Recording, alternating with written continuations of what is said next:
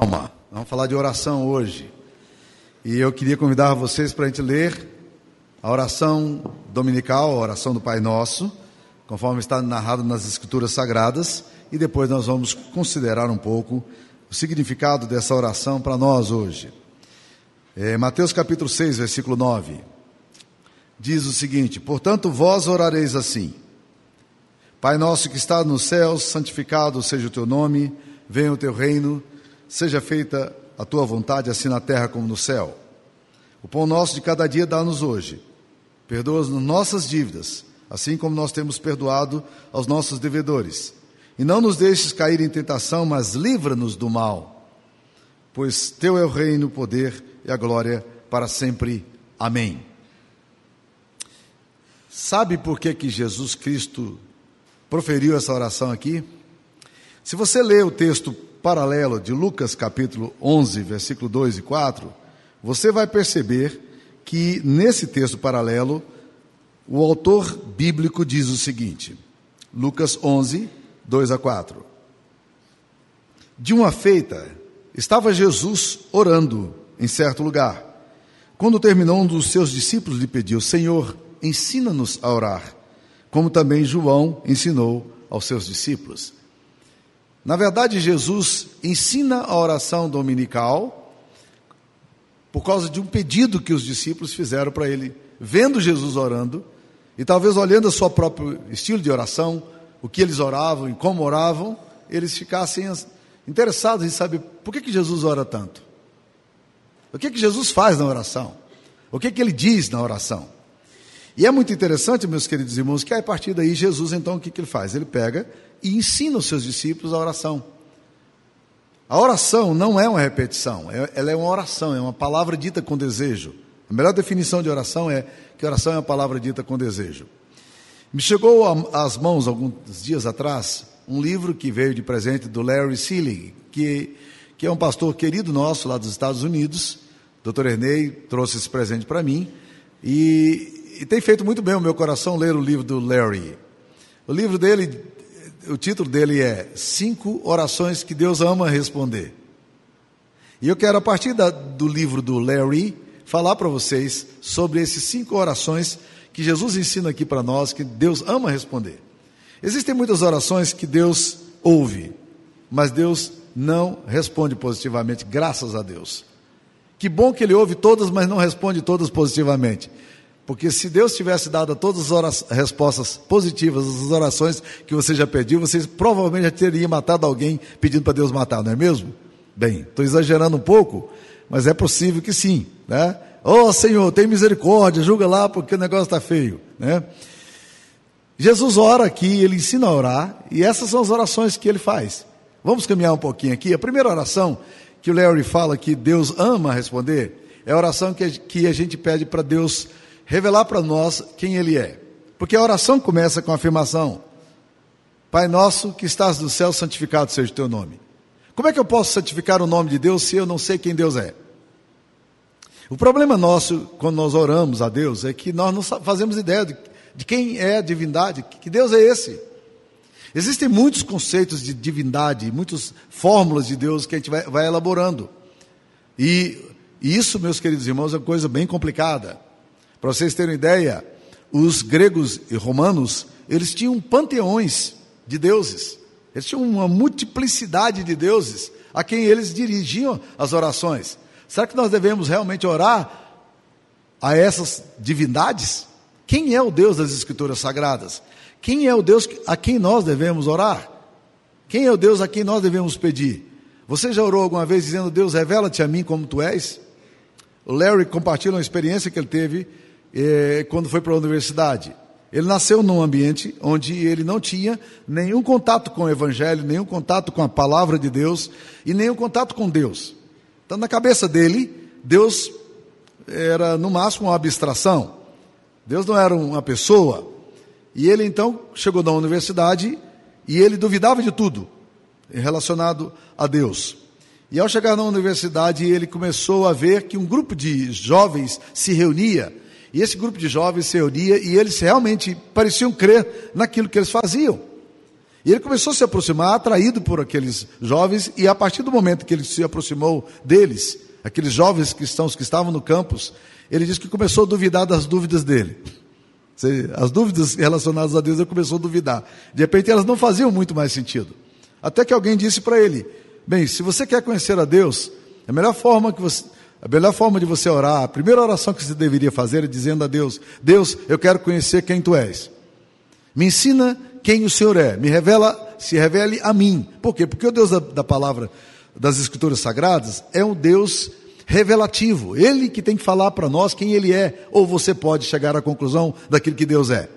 Quem é que pode, filosoficamente, construir uma ideia de Deus e chegar ao Deus verdadeiro, Deus santo, eterno, justo, o Deus que habita a eternidade?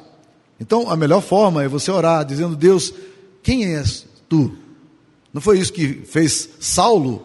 Saulo estava perseguindo o povo de Deus, indo para o caminho de Damasco, e quando ele está perseguindo o povo, de repente ele tem uma revelação de Deus, o Espírito de Deus vem sobre ele, Jesus se manifesta no caminho de Damasco e diz: Saulo, por que, que você está me perseguindo? E Saulo achava que na verdade ele estava a favor de Deus, porque ele era um zeloso judeu. E, e ele pergunta então a Deus: Quem és tu, Senhor? ele diz: Eu sou Jesus a quem tu persegues. Então, Saulo, na verdade, não sabia quem era Deus. E nós também podemos não saber quem é Deus. Então, a primeira oração, e que Deus ama responder, é: Senhor, revela-te a mim. Você já conhece a Deus de fato? Você já conhece o Deus das Escrituras Sagradas? Você sabe quem é esse Deus? Você alguma vez pediu para que ele revelasse o seu coração, para que tirasse do seu coração toda dúvida e toda falsa compreensão sobre divindade? Ore a Deus, deixe Ele falar para você. Essa é uma oração que Ele ama responder. Então, essa é a primeira oração que Deus ama responder. Nós precisamos aprender a orar assim. Senhor, santificado seja o teu nome. Me ensina quem tu és para que eu possa santificar o teu nome. Segunda oração que ele, que ele deu, que ele fala aqui, é uma oração também que Deus ama responder, que diz o seguinte: Venha o teu reino, faça-se a tua vontade, assim na terra como no céu. Segunda oração que Deus ama responder: Pai, me ajude na tarefa de cooperar contigo na restauração do teu reino. Nós, o que ele está orando aqui é o seguinte: venha o teu reino. O reino de Deus já existe, ele já está presente, ele é universal, ele é cósmico. Mas ele está dizendo: venha o teu reino, faça-se a tua vontade, assim na terra como no céu. Então, como eu desejo que o reino de Deus se instale na terra, eu preciso perguntar a Deus: Deus, como é que eu posso cooperar na construção desse reino que eu anseio que, que ele aconteça na terra. Porque eu sei que o Senhor já governa no céu, mas eu queria que o Senhor governasse também na terra. Então faça-se a tua vontade, assim na terra, como, assim na terra como nos céus. E eu quero aprender, Senhor, a cooperar contigo, a colocar a minha vida, meus dons, meus talentos a serviço do Senhor, para que o Senhor possa realizar a obra do Senhor. E como é que eu entro nisso aqui? E Larry compartilha algumas coisas muito interessantes, meus queridos irmãos, sobre isso. Ele diz que quando nós caímos, lá no Antigo Testamento, a palavra de Deus diz que todos nós pecamos contra o Senhor, e desde então nós somos uma raça, uma humanidade caída. É por isso que as coisas, você olha para as coisas e fala, tem, tem solução para tanto desatino? Tem solução para todo esse problema? E uma das coisas que a gente precisa aprender é o seguinte: é orar para que Deus nos, nos ajude a não ser parte do problema mas a ser parte da solução. O problema já está aí. Então você peça a Deus: Senhor, como é que eu posso cooperar na construção do teu reino aqui? Onde é que o Senhor deseja que eu esteja? E eu sei que há muitas pessoas que já fazem isso. Eu sei que há muitas pessoas que estão interessadas em ver o reino de Deus se revelando na terra, com atos de misericórdia, com atos de justiça, com atos de bondade, cuidando dos pobres, cuidando dos necessitados, cuidando para que haja paz social. Onde é que você e eu podemos entrar? Deus está se movendo na terra. Eu gosto muito de uma ideia do Rick Warren, quando ele fala o seguinte: que, na verdade, nós não precisamos provocar ondas. Deus já está provocando as ondas e os movimentos dele na história. Mas ele diz que um homem de Deus, uma mulher de Deus, tem que aprender a identificar as ondas de Deus e surfar nas ondas de Deus. Meu chamado e o seu chamado é exatamente entender: Deus, onde é que o Senhor está indo? Eu quero caminhar nessa direção. Me coloca, Senhor, à disposição aqui com meus dons, com meus talentos, com meus recursos para a glória do Senhor. Me coloque onde o Senhor quer que eu esteja. Isso, meus queridos irmãos, é uma oração que Deus ama responder. Ore ao Senhor pedindo para que Deus use você no reino dele. Ore a Deus pedindo para que ele possa te usar na construção, na edificação do reino dele aqui na terra. Você já orou desse jeito? A terceira oração que ele vai fazer aqui é uma oração muito interessante. Ele diz: Dá-nos hoje o pão de cada dia, o pão nosso de cada dia, dá-nos hoje. Nós poderíamos até inverter aí dizendo: Dá-nos hoje o pão de cada dia. E ele fala o seguinte: a terceira oração que Deus ama responder é aquela oração que eu falo a Deus: Deus, me ajude a discernir entre as minhas necessidades e os meus desejos. Porque o que, o, que Jesus ensina a gente a orar é orar pelo pão, pelas nossas necessidades, pelo que nós precisamos. Mas muitas das nossas orações não são pelas nossas necessidades.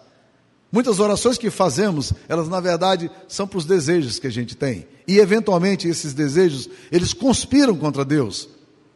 O apóstolo Tiago vai falar disso de uma forma muito clara nas escrituras sagradas, quando ele diz o seguinte: Cobiçais e nada tendes, matais e invejais e nada podeis obter, viveis a lutar e a fazer guerras, nada tendes, porque não pedis. Pedis e não recebeis, porque pedis mal para esbanjardes em vossos prazeres. Muitas vezes o que nós pedimos a Deus não é alguma coisa para nossa necessidade. Muitas vezes o que nós pedimos a Deus tem a ver com nossos desejos. Deus pode satisfazer nossos desejos? Sim, mas Ele não tem compromisso com nossos desejos. A Bíblia diz que nosso Deus em Cristo há de suprir cada uma das nossas necessidades. Não diz Deus há de suprir cada um dos nossos desejos. Então nós precisamos orar dizendo: Deus, eu preciso disso. Essa é a minha necessidade. Então o pão nosso de cada dia me dá hoje.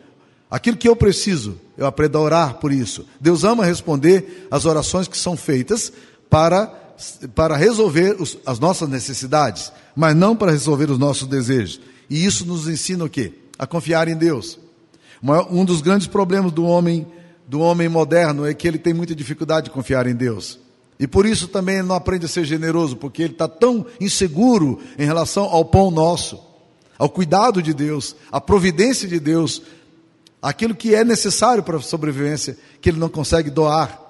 Por que, que nós temos tanta dificuldade em sermos generosos com nossos recursos? É porque nós temos muita insegurança.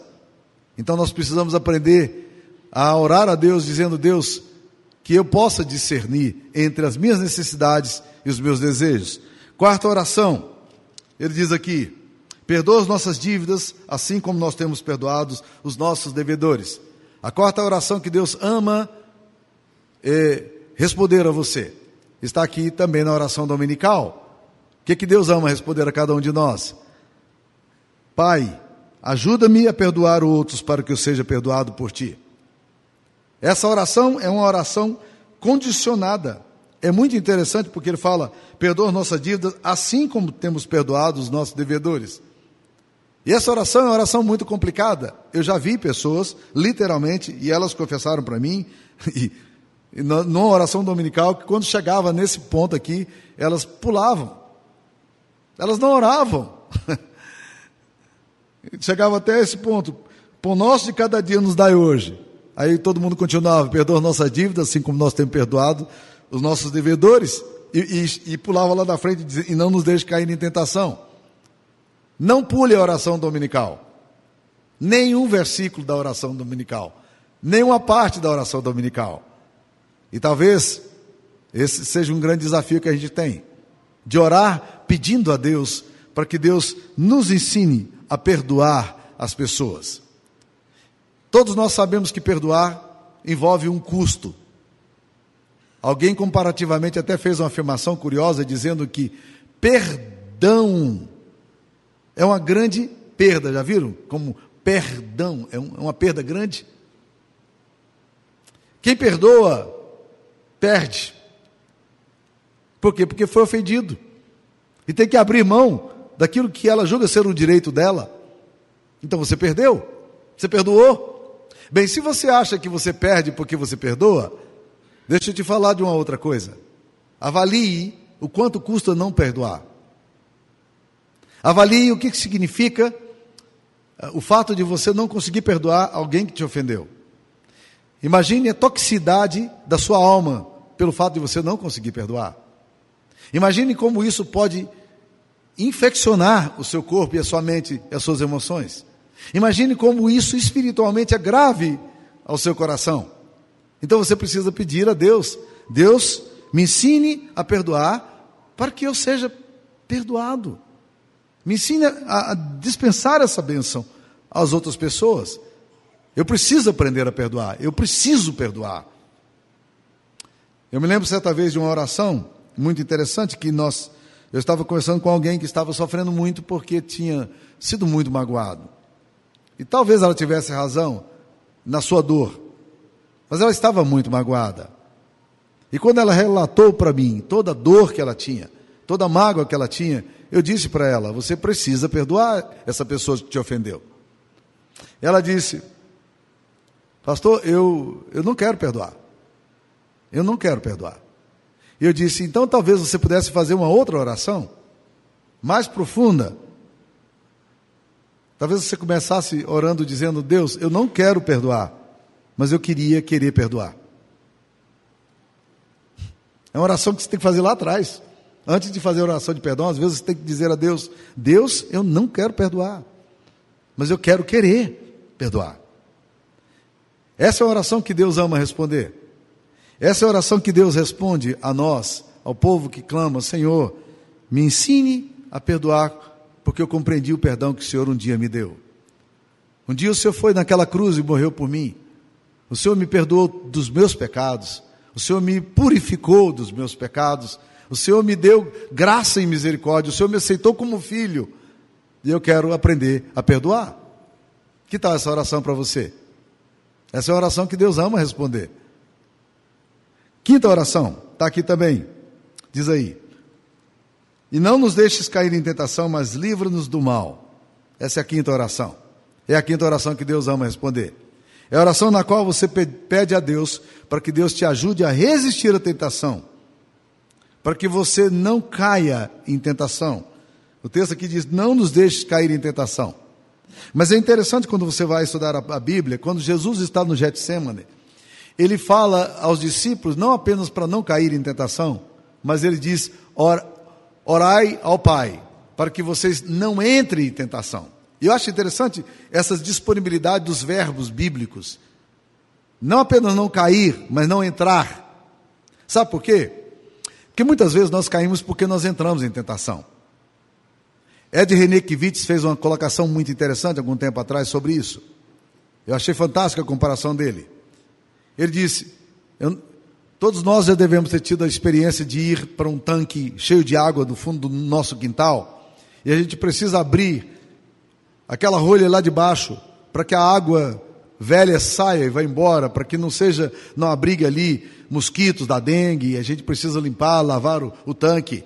E, e o tanque está cheio de folhas às vezes, ou tem algumas folhas em cima, e quando você abre lá embaixo e você tira aquela proteção ali de baixo, do ralo, para que a água desça, você vai perceber que aparentemente não mudou nada em cima.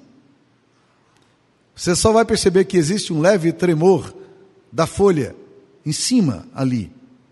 Mas de repente o que acontece? Aquela água vai começar a circular. E esse, esse movimento dessa água vai aumentar cada vez mais. E daí um pouco gera um funil de água. E quando você entra nesse circular, nesse funil descendente, você dificilmente vai poder fazer qualquer coisa. Existem muitas pessoas que precisam tomar muito cuidado, não só para não cair em tentação, e talvez a nossa oração tenha, que ser um pouco mais precisa. Senhor, não nos deixe entrar em tentação. Porque quantos de nós, ao entrarmos na tentação, vamos conseguir não cair na tentação? Vamos conseguir escapar da tentação? Jesus está falando aqui, não nos deixes cair em tentação. Qual é a tentação sua?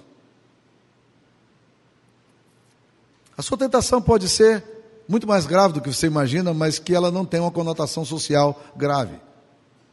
Você pode ter a grande tentação da vaidade, da luxúria. da avareza, da gula, do orgulho. Qual é a sua tentação? Que tal você orar, Senhor, não nos deixe cair em tentação, não me deixe entrar em tentação. O salmista diz: Eu sou fraco e necessitado, porém o Senhor cuida de mim. Nós somos fracos e necessitados, nós precisamos do Senhor. Nós precisamos estar muito alertas para pedir a Deus: Deus, não me deixe entrar nesse caminho aqui. Esse caminho aqui é um caminho que vai desagradar o Senhor. Eu vou machucar minha família nisso aqui.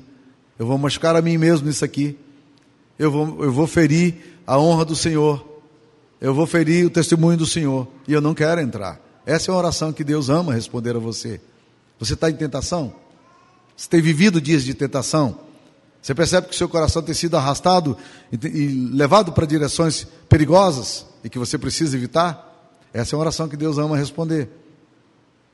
Então nós temos aqui cinco orações que Deus ama responder. Orar é uma inspiração e orar é uma transpiração. Muitas vezes a oração é uma grande luta para nós. Muitas vezes a oração é uma grande inspiração. Nós cantamos ainda há pouco um hino lindíssimo que diz: Orar faz bem à alma. Mas você tem orado? E qual é o conteúdo da sua oração? Uns dias atrás estava conversando com alguém que me falou uma coisa muito interessante sobre oração. Ele disse: as nossas orações mudariam se nós começássemos a orar não do centro para fora, mas de fora para o centro. E ele explicou uma coisa fantástica. Ele diz: normalmente as nossas orações são muito voltadas para nós mesmos. Elas têm pouca compreensão do impacto que ela pode ter a um nível maior. Então nós devemos começar orando por pelas guerras mundiais, pelos países, pelas missões, orar pelas autoridades, orar pelo governo, orar pelas eleições. E aí a gente vai trazendo as nossas orações de fora para dentro, até chegarmos em nós. Porque a tendência da gente é começar a orar por nós e parar aqui. Nós não oramos de dentro, quando nós começamos a orar de dentro para fora, a gente não chega onde nós deveríamos chegar. Ou talvez a gente pare em alguns aspectos apenas da oração.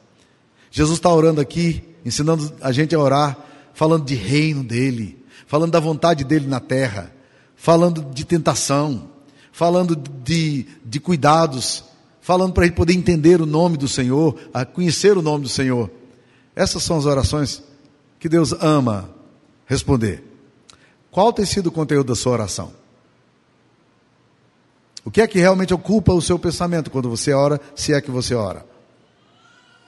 É bom a gente considerar isso. E é bom refletir sobre isso. E é bom traduzir isso para o nosso coração. Que Deus abençoe vocês. E agora, amados irmãos, que a bênção do Deus Pai, Filho e Espírito Santo esteja convosco, com todo o povo de Deus, hoje e para sempre. Que Deus abençoe vocês. Deus enche o coração de vocês da alegria dos céus. E Deus vos abençoe e guarde. Amém.